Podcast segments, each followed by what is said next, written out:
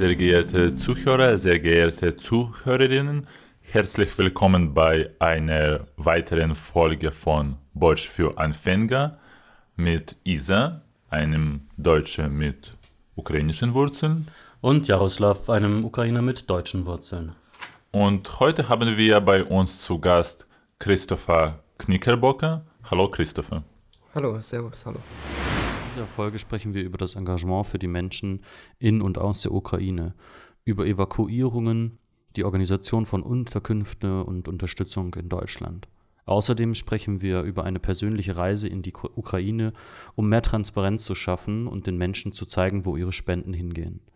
Wir sprechen über Gemeinsam for Ukraine, das sich einsetzt, um humanitäre Hilfe für die Menschen in der Ukraine zu leisten.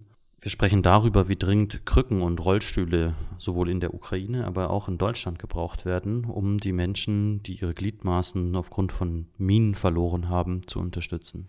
Ähm, ich glaube, viele von unseren Zuhörern und Zuhörerinnen kennen dich mittlerweile schon. Ähm, ich kenne dich, man kann so sagen, eher von Social Media. Man sieht äh, ziemlich oft deine Fotos, deine äh, Videos, deine Reels auch aus Herzen. Darüber werden wir etwas später reden. Ja, ich habe mir gedacht, wer ist Chris? Was macht er? Ist, ist er ein Aktivist? Ist er ein Fotografer? Wie kannst du selber dich vorstellen?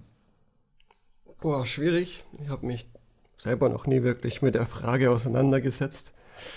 Ich sehe mich selber schon erstmal als Fotograf, aber auch als Aktivist. Also ich, für mich stehen Fotos nicht äh, an erster Stelle ähm, bei allen Arbeiten, die wir machen. In erster Stelle stehen für uns oder für mich die, die Hilfe, die wir Leuten anbieten in der Ukraine. Und äh, Fotos, die die ein oder anderen gesehen haben, die passieren meist so nebenher während der Arbeit. Aber dein, dein Hintergrund ist, also du bist ein professioneller Fotograf. Äh, ja, ja, ich habe das sogar gelernt, genau, mhm. ja. 2012 oder so. Mhm. Ewig her. Anschlussfrage von meiner Seite wäre, wenn man dein Instagram-Profil so ein bisschen durchgeht, dann sieht man das auch durchaus, dass mhm. du davor eben. Ich habe das ähm, mit Absicht auch alles drin gelassen. Ja, um ich finde das ganz, ich finde das ganz, ja. ich finde das ganz wunderbar, weil man wirklich klar äh, diesen Break sieht. Ähm, Davor äh, fotografierst du äh, im Aktbereich, ja. ähm, aber auch wunderschöne Autos fotografierst du mhm. viel, das sieht man so. Und dann kommt auf einmal so ein Break ähm, am 24. Februar 2022. Ähm, Cut Thrift, Cut Rusher Off, ich glaube, das ist ähm, vom Brandenburger Tor, Pariser Platz heißt das, glaube ich. Ne? Ja, ja. Ähm, und ja, finde find, find ich spannend. Und meine Frage wäre, wie hast du ähm, den 24. Ähm, Februar 2022 erlebt und wie hast du vielleicht auch die Tage davor erlebt? Also man muss dazu sagen, ich bin nur circa zwei Wochen vor der Invasion in Berlin angekommen. Ähm, am 24. Februar bin ich morgens um 5 aufgewacht und äh, mein Handy hat komischerweise komplett eskaliert um diese Uhrzeit, habe das nicht verstanden.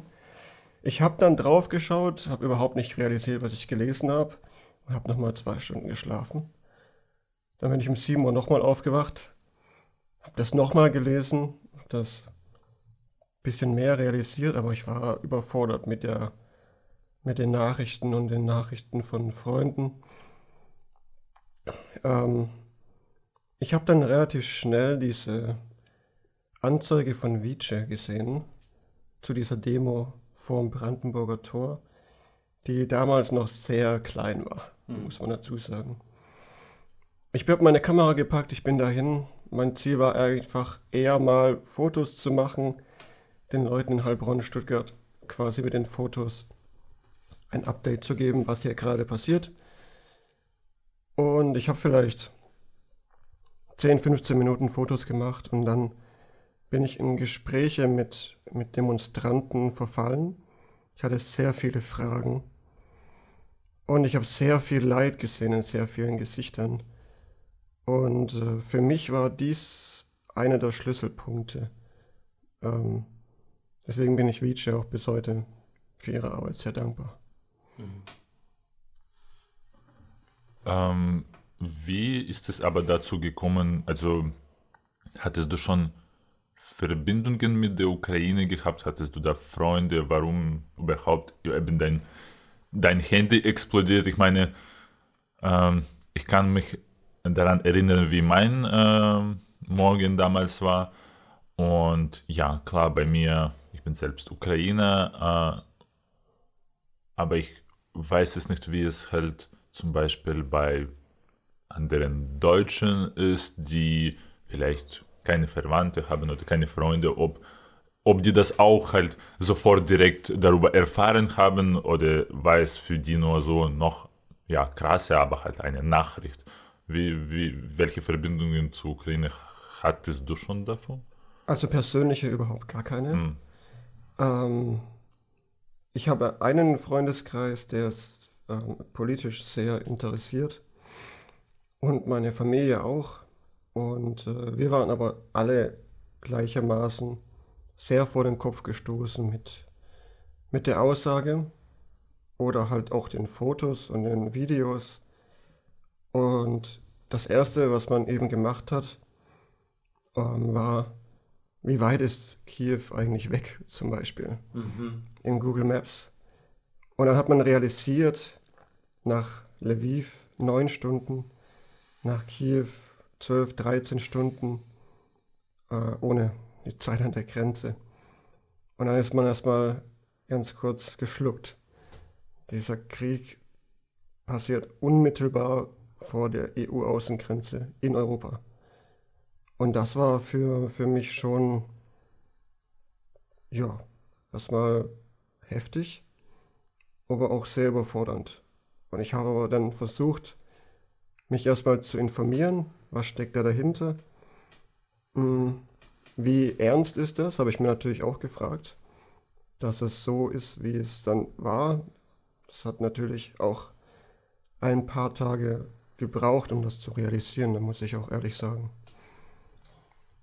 Ähm, ja, ich glaube, also erinnere ich mich gut dran. Ähm, gut, äh, wir haben davor auch schon diskutiert, die Wochen davor, passiert das, passiert das nicht. In der Familie waren da sehr unterschiedlicher Meinungen, aber waren, glaube ich, ähnlich äh, geschockt, als es dann doch passierte und dieses Unmittelbare und nahe, äh, nahe kann, ich, kann ich sehr gut nachvollziehen.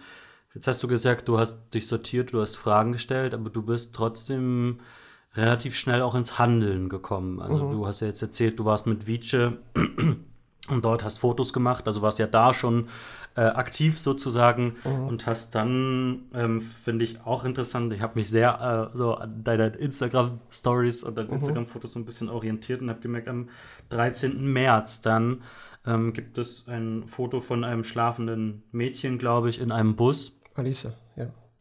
Okay, du kennst sogar ihren Namen, okay, ja. Ähm, was hat es mit diesem Foto auf sich und wo warst du da? Ähm, was, ist, was ist da passiert? Genau. Um die Zwischenzeit zu erklären, muss man ganz kurz einen Sprung machen, zwei Jahre zurück. 2020 ähm, war ich persönlich äh, sehr lange im Krankenhaus gelegen und ich wurde auch im Februar 2020 Lungen transplantiert. Mhm. Das ähm, war das Ergebnis einer Infektion und einer ähm, chronischen Erkrankung, Mukoviszidose. Und am 24. Februar 2022 habe ich einen äh, jungen Mann gesehen, äh, Sergei, der in Kiew festsaß mit der gleichen Erkrankungen, die ich hatte oder habe.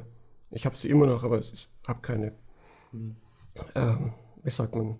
Beschwerden. Beschwerden, ja, ja genau, ja. Und dieser junge Mann äh, war auch in meinem Alter. Der war auch in meinem Alter. Aber erst der, der große Unterschied war, dass es mir gut ging mhm. und ihm nicht. Und das war für mich ganz unmittelbar super unfair erstmal. Weil der einzige Unterschied zwischen uns beiden war einfach nur die Tatsache, dass ich Glück hatte und in Deutschland aufgewachsen bin und es dort keinen Krieg gibt. Oder nicht mehr, schon lange her. Und er eben nicht. Er ist in der Ukraine und dort wird gerade das Land angegriffen von einem anderen Land auf Basis von Lügen und Propaganda. Und ich habe den ganzen restlichen 24. Februar damit verbracht, irgendwie Hilfe für diesen jungen Mann zu bekommen, der in Kiew festsaß. Ähm, in einem, also jeder, der schon mal dort war, gibt da so Riesenhäuser, die haben 16, 17, 18 Stockwerke. Mhm. Und er hat es äh, Pech gehabt, ganz oben zu sein. Ähm, es, es hat mich unglaublich damals sauer gemacht, dass jegliche internationale Organisation, und ich bin verrückterweise wirklich weit gekommen, Ja. Rote Kreuz, THW, Johanniter, was weiß ich, was man so von der deutschen Seite aus kennt, aber auch von internationaler Seite. Alle haben das Gleiche von mir gesagt, sie können nichts machen. Sie können nichts machen, sich auf irgendwelche Entschuldigungen berufen, die für mich sowieso überhaupt gar keinen Sinn ergeben haben. In Bezug auf, wir gehen da nicht hin, wir können da Genau. jetzt nicht, wir können nicht in ein Kriegsgebiet rein, das Genau, machen wir nicht. genau. Nee, wir können da nicht ja. helfen. Die Ukraine gehört zu irgendeinem Agreement. Totaler Schwachsinn war das alles. Und ähm, genau. Das war für mich der, der Grund, warum die Zeit zwischen Denken und Handeln relativ kurz war. Mhm. Also habe ich quasi versucht, alles in die Wege zu leiten, um diesem jungen Mann irgendwie zu helfen. Das am Ende dann halt nur noch auf die persönliche Ebene an den Grenzen möglich war. Also ich war am, am 25. Februar war ich bereits an der polnisch-ukrainischen Grenze. Ach, am nächsten Tag gleich. Okay, Ja. wow. Ich habe da ehrlich gesagt auch nicht viel nachgedacht. Mhm. Wir haben es dann über, über ukrainische ähm, Organisationen geschafft und äh, ihn zumindest von diesem Haus wegzubringen nach Lviv. Aha. Und ähm, dort musste er aber bleiben, weil sein Zustand unglaublich schlecht war. Das Ziel war eigentlich, ihn nach Berlin zu kriegen. Aber ein weiteren Transport wäre wahrscheinlich tödlich geendet. Äh, wir konnten ihn dann aber, um die Spannung nicht aufzubauen, im März, im März von Lviv. Wir haben ein, ein Fundraising gemacht, das hat aber nur gereicht von Lviv nach Warschau. Deswegen konnten wir einen Krankenwagen bezahlen von Lviv nach Warschau und in Warschau haben wir quasi meinen privaten PKW umgebaut mit Sauerstoffmaschinen äh, und ihn und seine Mutter dann direkt von Warschau in zweieinhalb Stunden von Warschau nach Berlin. Kann man eigentlich gar nicht erzählen, aber egal. In zweieinhalb Stunden von Warschau nach Berlin ins Charité in die Notaufnahme gebracht. Wow. Und Okay. äh, genau, auf diesem Weg habe ich so, un also ich habe unglaublich viele Kontakte natürlich gebraucht und, und mitgenommen. Und unglaublich viele Menschen haben sich auch dann irgendwie meinen Kontakt beschafft, wodurch dann in dieser Zwischenzeit, während er in Lviv sich quasi versucht hat zu erholen, äh, war es für mich nicht möglich, das die ganzen Nachrichten und Anfragen zu ignorieren. Und wir haben dann, ich habe dann mit Leuten, die ich in meinem Leben noch nie vorher ge- gesehen habe und kennengelernt habe, ähm, wir haben dann zusammen mit ein paar Influencern aus Berlin Geld gesammelt mm, und haben dann diese großen Linienbusse gemietet, um quasi diese, diesen Verkehr zwischen der Grenze oder zwischen Warschau, Berlin zu entlasten Mhm. weil so viele Leute feststeckten. Ganz am Anfang, die ersten ein, zwei Busse, haben wir uns auf äh, People of Color konzentriert, Mhm. da diese sehr viele Probleme hatten, äh, an der, am Grenzübergang. Das ist, glaube ich, kein großes Geheimnis. Ja, ja, wurde viel darüber berichtet, ja. Genau. Später kam dann natürlich dazu, dass auch Ukrainer ähm, festsaßen. Die Züge konnten da nicht mehr mithalten. Und ähm, das waren ja vermehrt auch Frauen mit Kindern. Männer konnten ja nicht so einfach das Land verlassen. Und dadurch haben wir da gesagt, das, wir können da jetzt auch nicht ähm, ukrainische Familien sitzen lassen. Genau, da haben wir es dann quasi gemacht, ähm, ja, first come, first get. Also wir haben dann quasi jeden Bus befüllt mit 72 Menschen Ja. und dann wieder zurückgefahren. Und dann gab es ja auch diese, diesen Moment, wo dann auch diese People of Color gar nicht mehr an uns rankamen, weil die irgendwie irgendwo äh, festgehalten wurden. Und das ging natürlich dann über unsere Expertise hinaus. Da konnten wir leider nichts machen. Und wir haben das dann so lange gemacht, bis diese Son Sonderzüge aus Warschau nach Berlin gefahren sind. Dann war das nicht mehr nötig. Und da auf dieser Busreise ist dieses Bild entstanden von Alisa. Das war auch quasi der erste Tag, der 13. März, wo ich, glaube ich, wieder in meinem eigenen Bett geschlafen habe. Wow. Und die Bilder überhaupt, die ich nebenher einfach so gemacht habe, überhaupt erstmal angeschaut habe. Ich habe dieses Bild dann damals gepostet.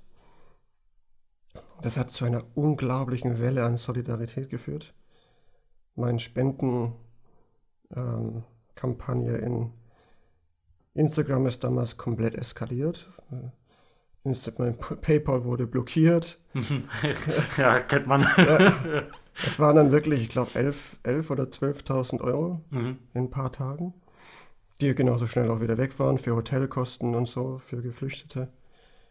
Und das, genau, das haben wir dann gemacht. Wir haben jeden, das war eigentlich auch das, das Ziel des Teams, jeden Einzelnen, den wir holen, den bringen wir auch unter oder weiter.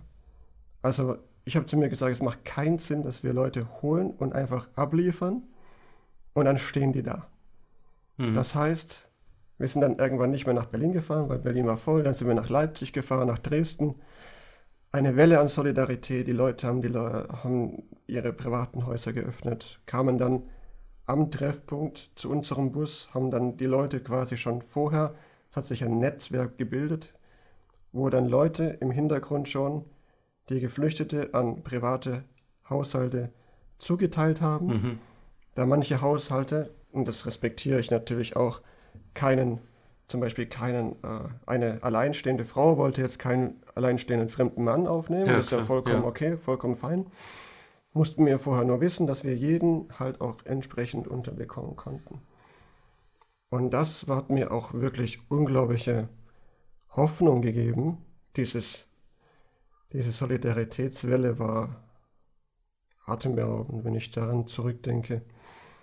Wie viele Kontakte und Menschen ich da kennengelernt habe. Wahnsinn, Wahnsinn.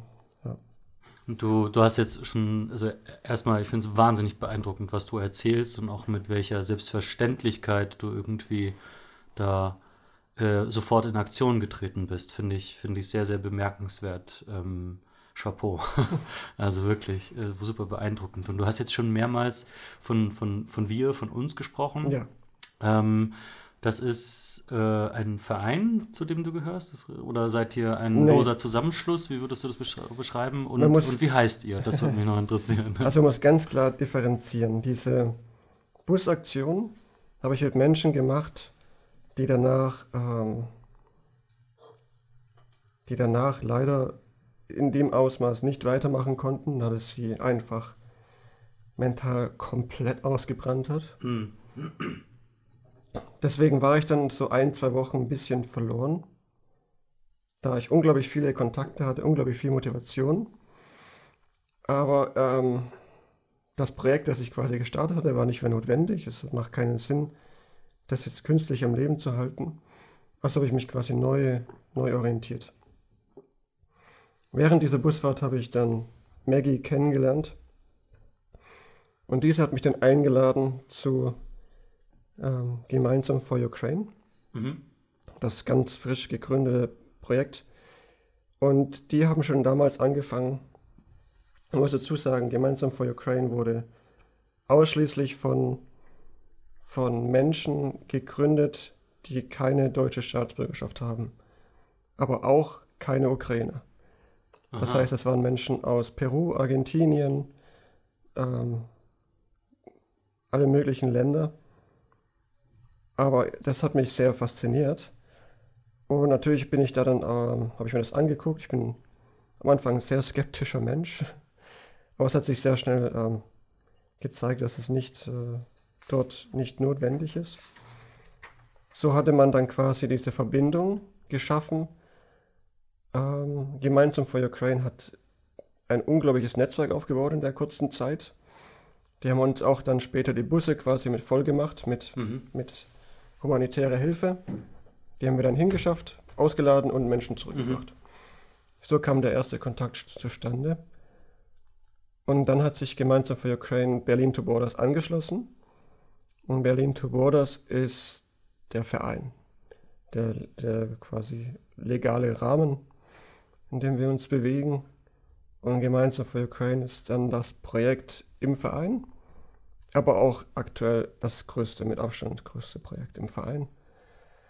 Und gegründet wurde diese, dieser Verein ähm, eigentlich aus der Berliner Nightlife LGBT-Szene Mhm. und entsprechend hatten die dann Geld, aber sie hatten nicht das Netzwerk, dass das Geld ankommt.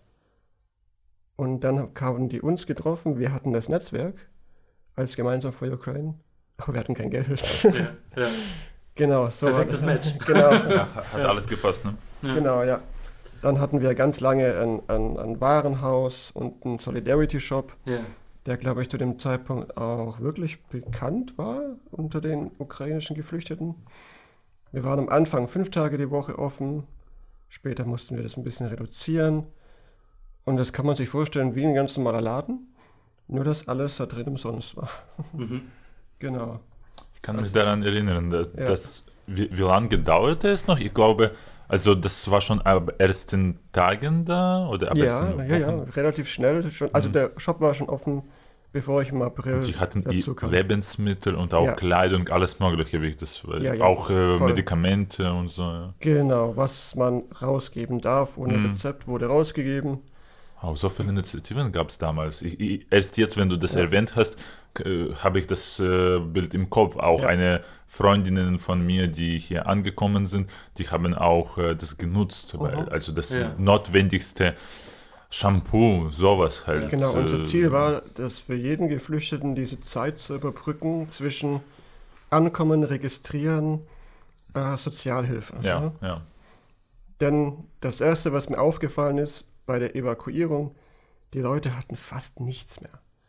Auch meine Zeit an der Grenze hat man gesehen, wie viele Koffer zurückgelassen wurden, Autos zurückgelassen wurden, weil es zu Fuß dann einfach schneller ging. Und entsprechend kamen die Leute teilweise mit einem Rucksack an. Ein ganzes Leben in einem Rucksack, schwierig.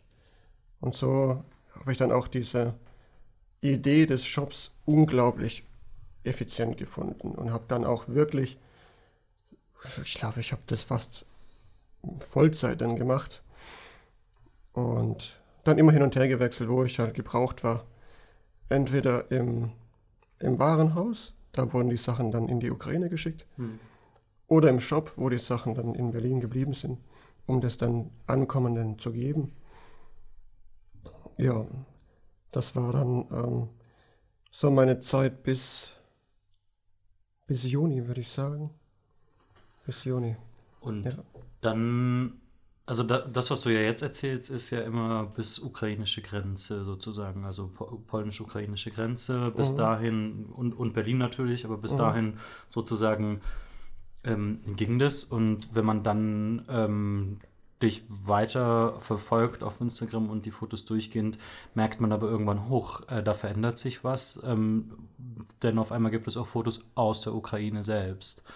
Ähm, also ich erinnere mich an ähm, Irpin zum Beispiel, ähm, Fotos von, von zerstörten Häusern, von Tassen, die auf dem Boden liegen, die du da fotografiert hast. Ähm, wie, wie, wie kam es dann dazu, dass du gesagt hast, okay, ich gehe jetzt noch einen Schritt weiter, wir gehen jetzt auch in die Ukraine selbst? Das hat ja dann ähm, angefangen, als auch diese Desinformationskampagne Russlands in Deutschland irgendwie langsam ein bisschen Nährboden gefunden hat. Mhm. Da wurde mir klar, wenn wir das weitermachen wollen, dann müssen wir auch den Leuten transparent wiedergeben, wo das Geld und die Sachen hingehen, die sie spenden. Also habe ich meine Sachen quasi gepackt und dem Team gesagt, dass ich gehen werde. Ich gehe in die Ukraine, ich werde jeden einzelnen besuchen, den wir in unserem Netzwerk haben. Ich werde Fotos machen, Bilder machen. Mm, das alles wird nach Deutschland zurückbringen. Und natürlich auch auf meinem Weg hin werde ich natürlich auch mit äh, vollem, vollem Fahrzeug gefahren für die maximale Effizienz.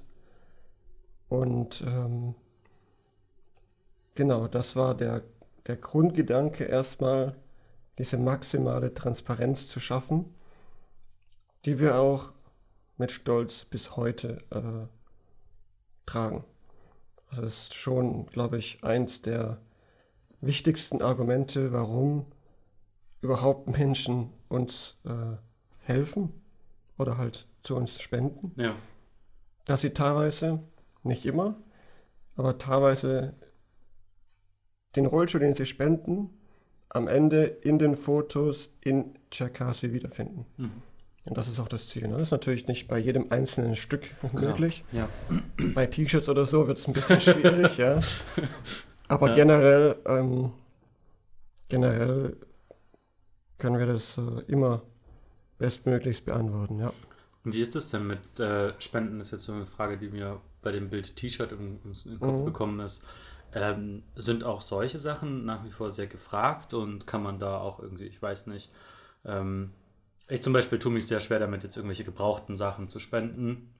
Ich ähm, bin eher jemand, der dann irgendwie guckt, okay, was habe ich Neues? Mhm. Kann ich davon noch was hergeben? Wie ist es? Wird es immer noch gebraucht nach wie vor? Fahrt ihr sowas auch nach wie vor in die Ukraine oder eher weniger? Also wir haben verschiedene Kategorien im Warenhaus. Ähm, T-Shirts und Klamotten allgemein schon auch. Aber da warten wir immer, dass äh, das haben wir quasi auf Lager vorsortiert, alles perfekt und wenn dann die Anfrage kommt, kommt es direkt raus. Das ähm, verteilen wir so, wie es gebraucht ist. Wir haben auch dann eine Emergency-Ladung zum Beispiel damals nach Syrien geschickt beim Erdbeben. Und ähm, sowas machen wir natürlich auch, wenn es uns möglich ist. Hm. Aber ähm, ich würde sagen, Klamotten ist schon das geringere Problem. Da sind die Leute schon immer noch okay, das zu schicken. Zum Glück aber besser sortiert wie am Anfang. Da haben die mhm. Leute ja quasi einfach ihren Schrank ausgeleert. Ja, genau. Da, daher wird meine Frage so ein bisschen. Ja, genau. Aber nee. was, wird dann, was wird dann jetzt eher gebraucht? Also was ist, wie kann man, wenn man Sachspenden will, also es gibt ja Leute, die vielleicht eher Sachspenden geben wollen als Geldspenden. Natürlich, gibt's was, auch. Was ist da, was ist gefragt? Was, was könnt ihr gut gebrauchen? Was also gebraucht? am aller, allerbesten wäre es natürlich direkt über die Wishlist zu bestellen für mhm. uns. Mhm. Weil dann könnt ihr Sachspenden quasi bestellen, kriegt den, die Rechnung und alles, äh, dass alles ankommt. Aber wir müssen mit dieser neuen Regulierung an den Grenzen mittlerweile jedes, jedes äh, jede Ware mit Gewicht und Preis deklarieren. Und äh, das ist noch nicht zwingend, aber wir wollen das schon mal einfach vorbereiten. Dadurch ist es natürlich einfacher, Neuware ähm, ja, okay. einzubringen als ähm, gebrauchtes. Was aber nicht heißt, dass wir es nicht trotzdem machen. Ja? Aber am meisten gebraucht werden tatsächlich gerade Rollstühle, Krücken, äh, leider an, an jeglicher Front. Und mit Front meine ich auch zum Beispiel Berlin. Wir haben viele Soldaten, viele Zivilisten in Berlin, die aus Gefangenschaft, russischer Gefangenschaft kamen oder durch einen Angriff verletzt wurden. Und das häufigste ist eben das Amputieren von Gliedmaßen. Ja. Und das können wir mechanisch eben durch Rollstühle, Krücken ausgleichen. Erstmal. Ne? Mhm. Bei den Soldaten, die hier behandelt werden, ist so ein ganz komischer Sonderzustand. Das heißt, sie werden hier behandelt, aber alles danach wird nicht gemacht. Also sie werden quasi entlassen und dann ist niemand mehr für sie zuständig. Das ist ein Riesenproblem. Mhm.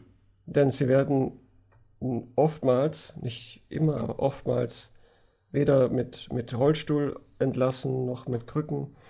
Und das bei Menschen, die ein oder zwei Beine verloren haben. Ähm, was natürlich, ja, also verstehe das nicht so ganz, was da dahinter steckt.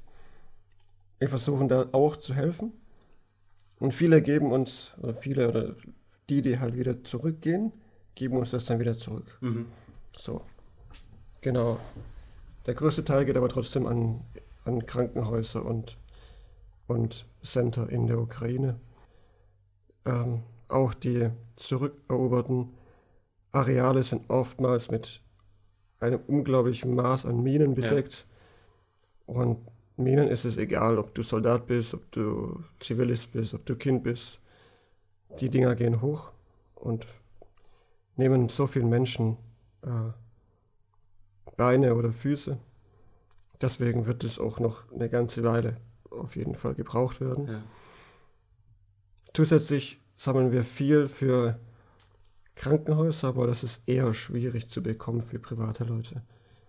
Da haben wir internationalen äh, Support, die uns dann mit äh, allen möglichen an, an Krankenhausutensilien äh, ausstatten. Was sind das denn für Sachen? So OP-Besteck, Kanülen? OP-Besteck ist schwierig, weil wir es ja gar nicht so reinhalten können. Hm. Aber zum Beispiel so, ähm, wie nennt man das, solche Schläuche, die man zum Intubieren braucht, Ja. die werden dann über die Nase eingeführt. Sowas zum Beispiel, Tourniquets zum Beispiel für die Frontlinien, ähm, Infusionsschläuche, ähm, dann diese Luftbalgen, zum, um Luft in die Lunge zu pumpen, mechanisch, Mhm. lauter solche Sachen. Ja, ganz, oder auch Medikamente, von der Wund- und Heilsalbe bis zu Ibuprofen, ähm, alles. Also Ibuprofen theoretisch könnten auch private Leute jederzeit kaufen, 400er und uns vorbeibringen. Ja. Klar. Du hast auch erwähnt, äh, die ukrainische Soldaten, die zurzeit in Berlin behandelt werden. Also ihr versorgt die auch mit, äh, mit dem, was ihr sammeln könnt. Äh, gibt es zurzeit bestimmte, hm, also was wird zurzeit gebraucht? Du hast gesagt, dieses System besteht noch nicht da, was die Leute Mhm. dann weitermachen, wenn die halt äh, Ja. rausgelassen werden. Gibt es, ich meine, für mich ist es etwas Neues, ich meine im Sinne von, ja, es gibt so viele unterschiedliche Themen, ich arbeite an einem Thema und das habe ich einfach, hatte ich noch nicht im Kopf, dass Mhm. eigentlich, dass man eigentlich ukrainische Soldaten hier in Berlin treffen kann. Kann man, ja, ja. Und man kann auch, also das heißt, für ein, einige Menschen gibt es so, vielleicht so ein Gedanke im Kopf, naja, wie kann ich der Ukraine helfen oder der Front oder der, den Soldaten, die sind irgendwo da. Aber man hat die schon auch hier, das heißt, vielleicht hier wird auch, weiß ich nicht, Begleitung gebraucht für die Menschen oder, oder auch mh, so wie Bedarf nach, nach äh, nach Gesprächen. Ich, ich weiß es nicht. Gibt es sowas halt in die Richtung, was vielleicht jemand von unser, von den Leuten, die unsere Podcast-Folge sich anhören werden, vielleicht können sie sich denken, okay, dann kann ich mitmachen oder eben ich habe ein paar Stunden in meine, in meine Woche, dann kann ich mal vorbeischauen und ja, was, was damit machen. Also man muss sagen, die meisten Soldaten bekommen erstmal Ich meinte Soldaten und natürlich mhm. unsere Zivilisten allgemein. Meine, ja, ja, ja, klar. Ähm, also auf jeden Fall jeder, der Deutsch, Ukrainisch, Englisch, Ukrainisch spricht, wird Platz finden, wenn er helfen möchte. Gar kein Problem. Der Experte bei uns im Team ist in diesem Thema Ilya und er hat auch ähm, die Expertise quasi Fragen entsprechend zu beantworten, aber jederzeit können sich die Leute bei uns melden über Instagram, über die E-Mail und ähm, wir werden die dann direkt an die entsprechenden Kontaktpersonen oder Partnervereine zukommen lassen. Denn also wir haben kein direktes Team, das immer jeden Tag in die Krankenhäuser fährt. Ich habe vor kurzem zwei Soldaten interviewt. Das kommt die nächsten Tage auch online, um den Leuten einfach mal zwei Geschichten zu erzählen, wie absurd und komplett unplanbar dieser Krieg eigentlich ist. Das wird ziemlich klar und deutlich erkennbar und hört man auch in den zwei Geschichten. Wird es äh, auf deinem Instagram veröffentlicht oder wo, wo ja, kann man das ja, sehen? sowohl ja? beim okay. Verein als auch bei mir, denke ich. Wir verlinken auch äh, ein Instagram-Profil von Chris äh, unter unser, in der Beschreibung von unserer Folge. Perfekt, danke.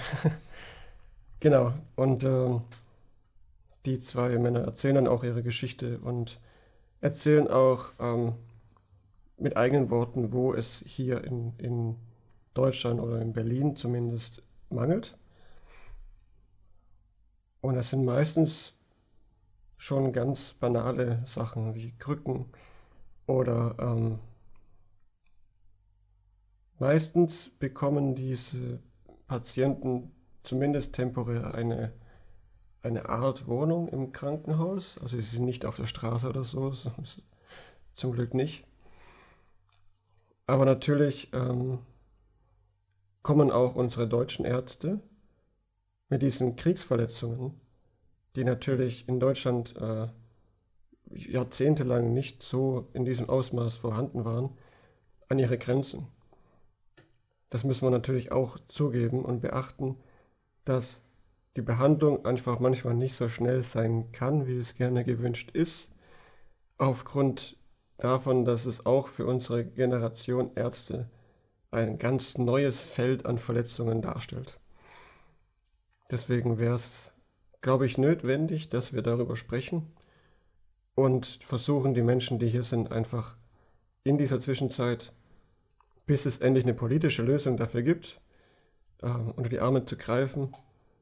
Und äh, das werden wir auch in Zukunft äh, versuchen, nochmal in Angriff zu nehmen oder dann das Netzwerk mit Partnerorganisationen auszuweiten, dass wir da effizienter in dieser Richtung arbeiten können und weiterleiten können.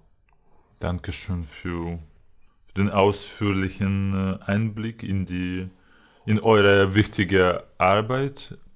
Ich habe äh, etwas, ähm, ja, eine äh, Frage zu einem anderen Thema.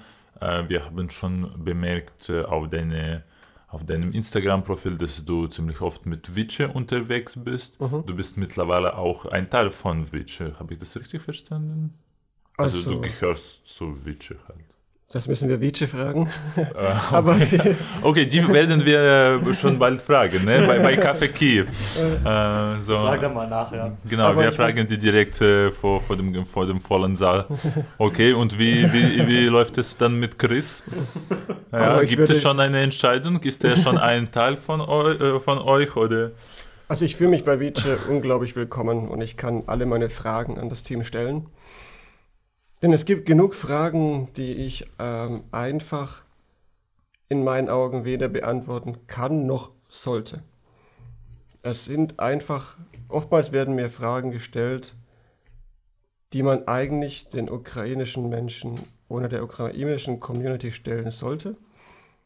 Denn ich habe viel erlebt, ich habe viel gesehen, aber am Ende bin ich immer noch in einer privilegierten Position denn mein Zuhause ist intakt. Meine Familie lebt. Meine Familie geht's gut.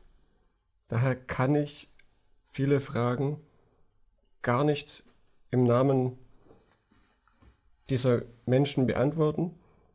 Wenn trotzdem von mir eine Antwort erwartet wird, ist Vice immer da, um mir die entsprechende Hilfestellung zu geben. Und äh, ich würde Vice natürlich auch als großen Freund persönlich, privat einfach auch betiteln. Du hast schon zweites Mal äh, erwähnt, dass du in einem privilegierten Zustand bist. Woher kommt dieses Verständnis oder diese, diese Sicht? Weil nicht bei allen jungen Menschen gibt es so eine Art Weltanschauung, würde ich sagen. Also ich habe so ein Gefühl, dass du das ziemlich, dass du diese, diesen Krieg und allgemein die Welt, in welcher wir uns jetzt leben, ziemlich, ähm, ja, wie kann man das sagen?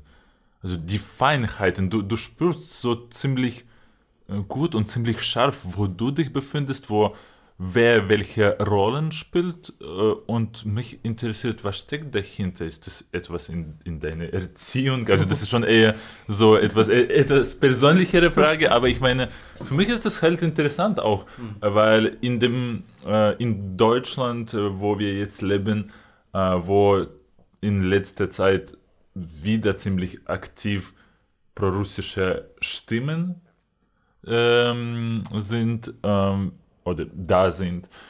Und solche Narrative wie, das ist nicht unser Krieg, mhm. herrschen oder uh, ja, über Ukraine vergisst man so schon und das ist okay, egal. Oder diese Art Realitätsweigerung gibt es ja. Und dann gibt es Chris, der sagt, ich verstehe diesen Unterschied, ich verstehe, dass es mir gut geht und auf irgendwelche Art und Weise siehst du das auch als eine Art deine Verantwortung oder ja, was steckt dahinter? Also ich finde, wir haben in Europa eine unglaubliche Verantwortung, was an unseren Außengrenzen passiert. Ähm, am Ende ist es ja auch unser Schutz, den wir quasi gerade bekommen, von, in, in diesem Fall von der Ukraine, die nichts anderes verlangt als materielle Unterstützung. Kein Ukrainer, den ich je getroffen habe, hat gesagt, wir brauchen Soldaten aus dem Ausland. Ich habe immer nur gehört, gebt uns das Material und wir machen das. Und das äh, für mich ist für mich ist das ähm, erstmal vor allem beeindruckend, quasi stellvertretend äh, für die europäische Sicherheit aber auch für die eigene Souveränität quasi so einzustehen. Meine, meine Mutter hat mich sicherlich auch sehr fair erzogen. Wir haben, ja, man muss sagen, für deutsche Verhältnisse kamen wir quasi von ganz unten und haben, sind dann irgendwann im Mittelstand angekommen, das schon ein weiter Weg war. Aber natürlich hat auch die, muss man ganz ehrlich zugeben, die vier, fünf Monate 2019 bis 2020 im Krankenhaus Spuren hinterlassen. Von diesen fünf Monaten konnte ich ja zweieinhalb Monate zum Beispiel überhaupt nicht reden, da ich beatmet wurde. Da hat man viel Zeit zum Nachdenken. Man hat sehr viel Zeit, sich mit sich selbst und der Welt auseinanderzusetzen. Wenn man dem Tod mehrfach knapp entkommt, bekommt man natürlich eine Sicht aufs Leben, die vielleicht vielen fehlt. Und ich sage auch nicht, dass das, was ich erlebt habe, irgendjemand nachmachen sollte. Was mich nur nervt, sind dann Aussagen, die viele treffen von einem sehr privilegierten Standpunkt, wo sie diese Lage, in dem Fall Krieg, überhaupt gar nicht einschätzen können. Mhm. Also oftmals würde ich eher Leuten den Tipp geben, nichts zu sagen, anstatt etwas Falsches zu sagen. Zweitens hat natürlich meine Zeit im Krieg selber mir auch nochmal das Privileg klargemacht. So dieses Für mich ist es ja, wenn ich die Ukraine verlasse, fahre ich nach Hause. Das ist der große Unterschied. Für Menschen, die in die Ukraine fahren und damit nach Hause fahren, allein das zeigt schon das Privileg. Mein Zuhause, wenn ich die Ukraine verlasse, ist in Sicherheit. Wenn Ukrainer nach Hause fahren, begeben sie sich in Lebensgefahr. Und der Krieg in der Ukraine ist willkürlich. Das, ähm, ich meine, mehr als 100.000 Kriegsverbrechen, die aufgelistet wurden, sprechen ja eigentlich schon, schon Bände. Und diese Propaganda aus der russischen Seite, die perlt an mir ab, weil ich ja diesen Krieg oder auch die Menschen und alles mit eigenen Augen erlebe. Also, das äh, ist ja das größte, der größte Eigenbeweis, den man sich quasi selber liefern kann, dass ich das mit eigenen Augen sehe und versuche auch mit meinen Augen dann an die Leute in Deutschland, die mir folgen, wiederzugeben. Mhm. Und ich bin kein kein Media-Channel und ich bin kein, kein Mensch aus dem öffentlichen Rundfunk, sondern ich gebe einfach wieder, was ich erlebe. Und die Leute realisieren ja, was sie sehen. Oder auch, ich habe ja sehr viel auch äh, für, einen, für eine Dokumentation gefilmt das alles, was ich jetzt gepostet habe, ist ja nur 10% vom Erlebten. Klar, ja. Das Größte wird dann in dem Film wahrscheinlich ähm, die Leute mitnehmen. Ja, also für mich ist der Edit natürlich unglaublich ähm, emotional und daher auch sehr schwierig, aber wichtig.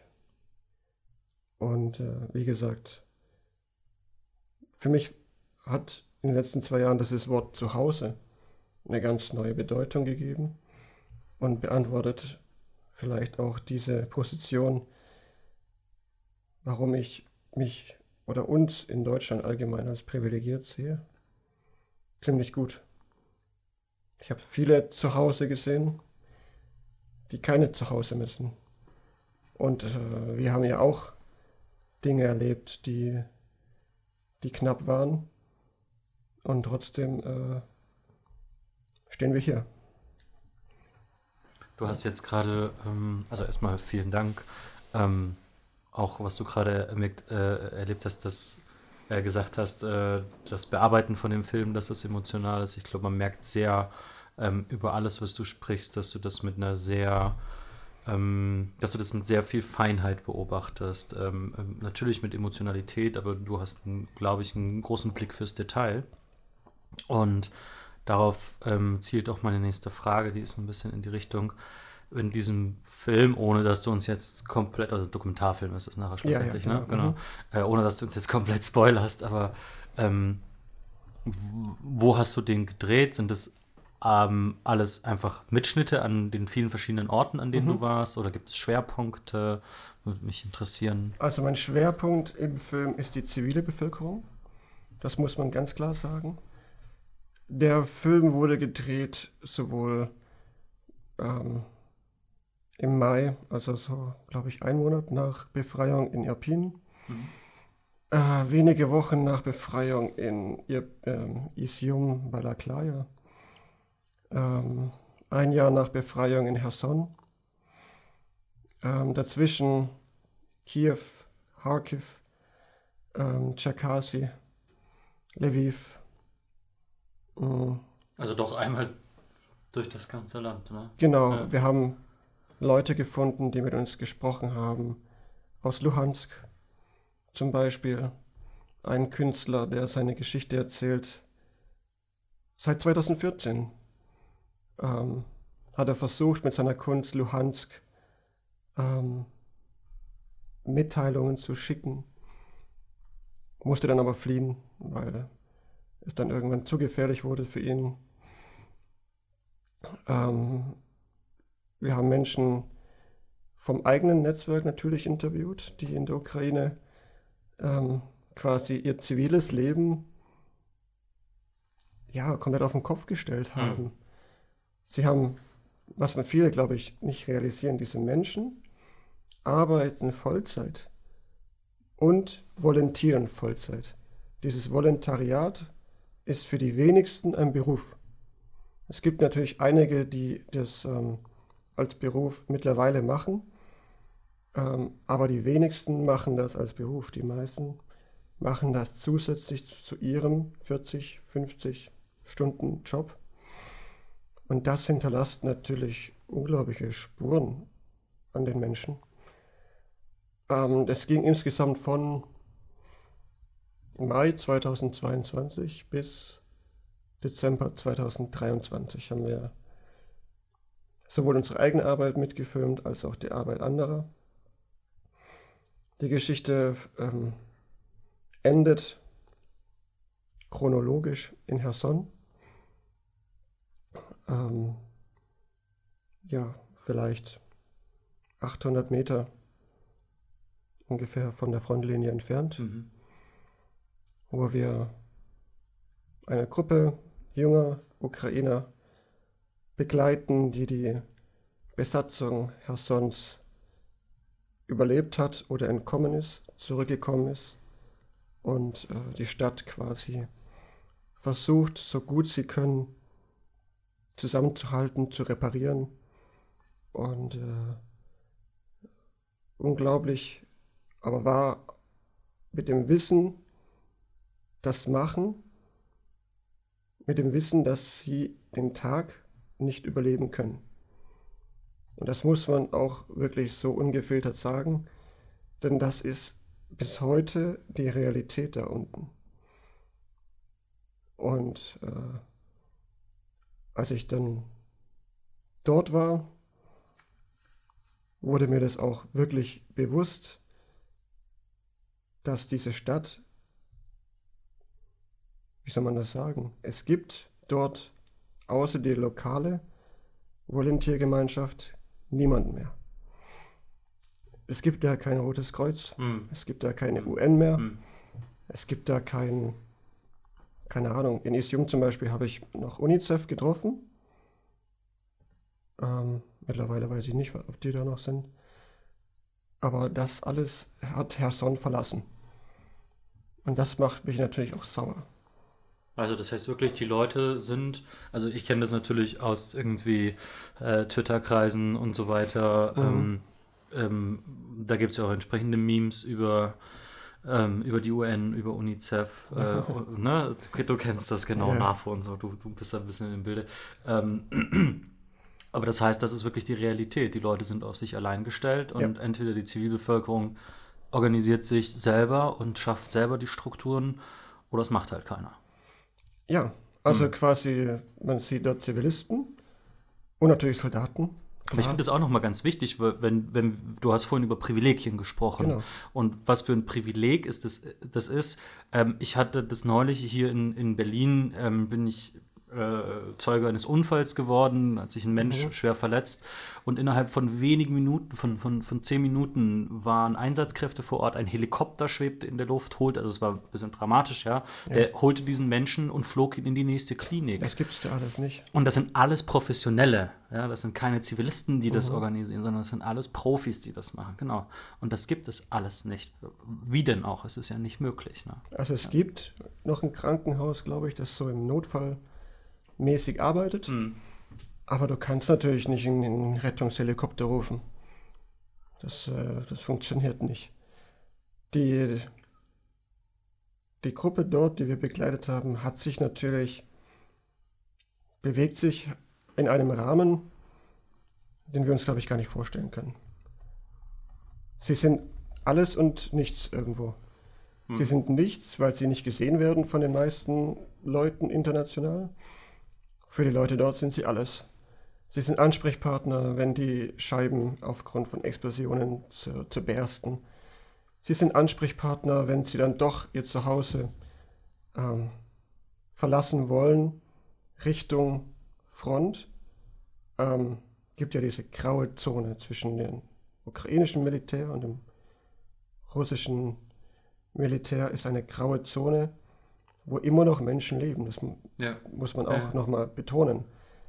Und irgendwann kommen die Menschen dann wirklich auch selber ähm, auf, auf, auf die Volunteer zu und sagen, wir, wir können nicht mehr. Wir haben keinen Strom mehr seit Monaten, wir haben kein warmes Wasser, wir haben, es geht nicht mehr. Und dann sind es diese Menschen, die ihre Westen anziehen, ihre Helme anziehen, ihre Licht einpacken, in ein normales Auto sitzen, in diese graue Zone reinfahren oder rote Zone ist es ja eigentlich und diese Menschen da rausholen. Und das machen sie nicht, weil sie dafür irgendwas bekommen. Nicht, weil sie irgendwelche Preise bekommen, nicht, weil sie irgendwie gefeatured werden auf irgendwelchen Instagram-Stories. Das machen sie einfach nur aus Nächstenliebe. Und um ihre Stadt und ihr Land mit dem, was sie können, eben zu unterstützen. Und das ist, ähm, ja, wie du sagst, wir, wir rufen hier die Polizei, wir rufen hier den Krankenwagen, wir gehen einkaufen, wir gehen die Straße entlang, wir warten auf den Bus. In Herson oder auch in vielen anderen Frontstädten geht das aber nicht. Du kannst nicht auf den Bus warten, denn wenn du auf den Bus wartest und dich irgendeine Drohne spottet, dann schießt dich vielleicht irgendwas ab. Deswegen sind an jeder einzelnen Bushalt Bushaltestelle äh, in Herson und ich glaube auch in anderen Städten ähm, also so provisorisch gebaute Bunker. Hm, ja. Die sind da nicht einfach so. Die sind da aus dem Grund, dass die zivile Bevölkerung an den Bushaltestellen Wochen bevor wir da gekommen sind, wirklich gezielt angegriffen wurde. Und ähm, das zeigt ja auch schon, wie willkürlich und brutal das, das Vorgehen ist, finde ich.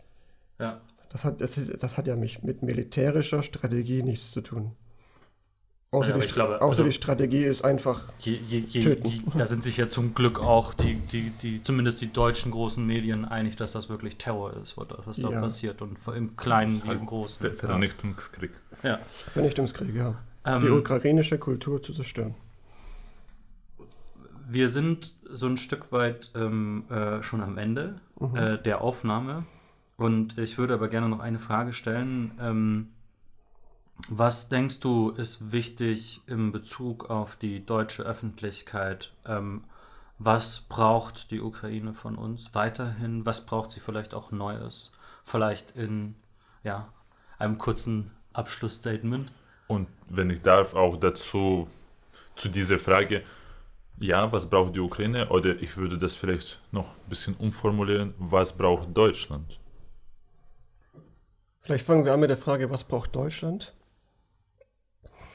Ich glaube, Deutschland oder Deutsche wissen gar nicht oder müssen sehen, wie unglaublich dankbar Ukrainer sind für die Hilfe. Ich glaube, dass das wird versucht, oft ein bisschen, ähm, ja, bisschen zu unterdrücken von, von Falschinformationen.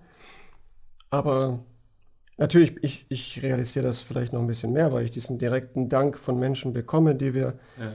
die wir unterstützen. Aber auch wenn Ukrainer Deutschland zum Beispiel in der Taurus-Lieferung kritisieren, heißt es nicht, dass Ukrainer nicht unglaublich dankbar sind für das, was Deutschland schon gemacht hat. Und ich glaube, das würde schon, ähm, das müssen wir auch nochmal betonen und erwähnen, dass Deutschland wirklich eine sehr, sehr wichtige Rolle spielt in diesem, in diesem Krieg, sowohl mit der Aufnahme von Geflüchteten, als auch wenn es um politische Entscheidungen geht, um für militärischen Support. Die Ukraine braucht auf jeden Fall weiterhin unsere Aufmerksamkeit. Sie braucht Menschen mit deutschen Stimmen, deutsche Stimmen, die auf die Straßen gehen oder auch die die Stimmen der Ukrainer teilen, um diese Stimme der Desinformation zu bekämpfen und einfach lauter zu sein. Die größte Mehrheit, wie leider oft, schweigt. Aber ich sehe Hoffnung, dass dieses Schweigen und dieses Bekämpfen von Desinformation bekämpft werden kann. Ich meine, vielen Leuten ist es schon bewusst und natürlich schauen auch viele weg, weil es ihnen schmerzt, weil sie es nicht können. Muss man ja auch nicht jeden Tag. Man muss ja auch nicht jeden Tag sich das angucken. Das verlangt ja keiner. Aber man muss in erster Linie ukrainische Stimmen respektieren, zuhören und nicht von oben herab irgendwelche Aussagen tätigen, die, die man überhaupt gar nicht tätigen kann, weil man überhaupt gar nicht mitreden kann in diesem Thema, weil man, weil man kann Ukrainern als Deutscher nicht die Stimme nehmen, wenn es um die Zerstörung der ukrainischen Kultur geht. Das ist absurd, das können wir nicht. Deswegen bin ich ganz klar dafür, übergreifend, sowohl medial als auch sonst überall, mehr Fokus auf die ukrainischen Stimmen, weniger Fokus auf die pro-russischen russischen Stimmen, nur weil sie Klicks bringen, ist es noch lange nicht äh, wert, darauf äh, so, viel, so viel Wert in, in, vor allem in diesen Talkshows zu geben. Das würde ich mir persönlich wünschen.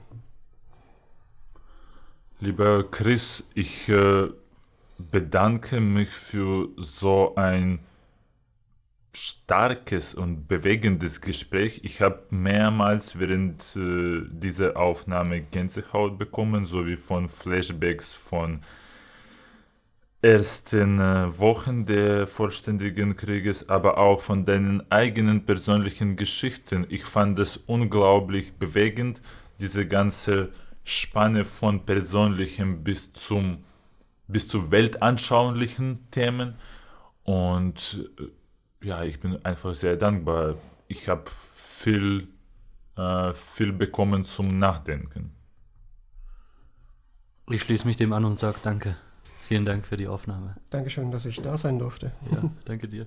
Und liebe Zuhörer, liebe Zuhörerinnen, wir freuen uns wie immer auf eure Kommentare, auf eure Reaktionen. Äh, wir verlinken, wie schon gesagt wurde, auch ähm, äh, das äh, Instagram-Account von Chris in der Beschreibung von dieser Folge. Folgt Chris, da gibt es viele interessante und bewegende Geschichten, sowie in Reels als auch in Fotos. Und ja, für diejenigen, ah, ich weiß nicht, wann wir das posten werden, ob das schon nach Café Kiew stattfinden wird oder. Schauen wir mal. Ja, mal, mal schauen. Wenn, wenn, wenn davor, dann wir sehen uns beim Café Kiew. Äh, wenn äh, danach, dann danke, dass ihr da wart.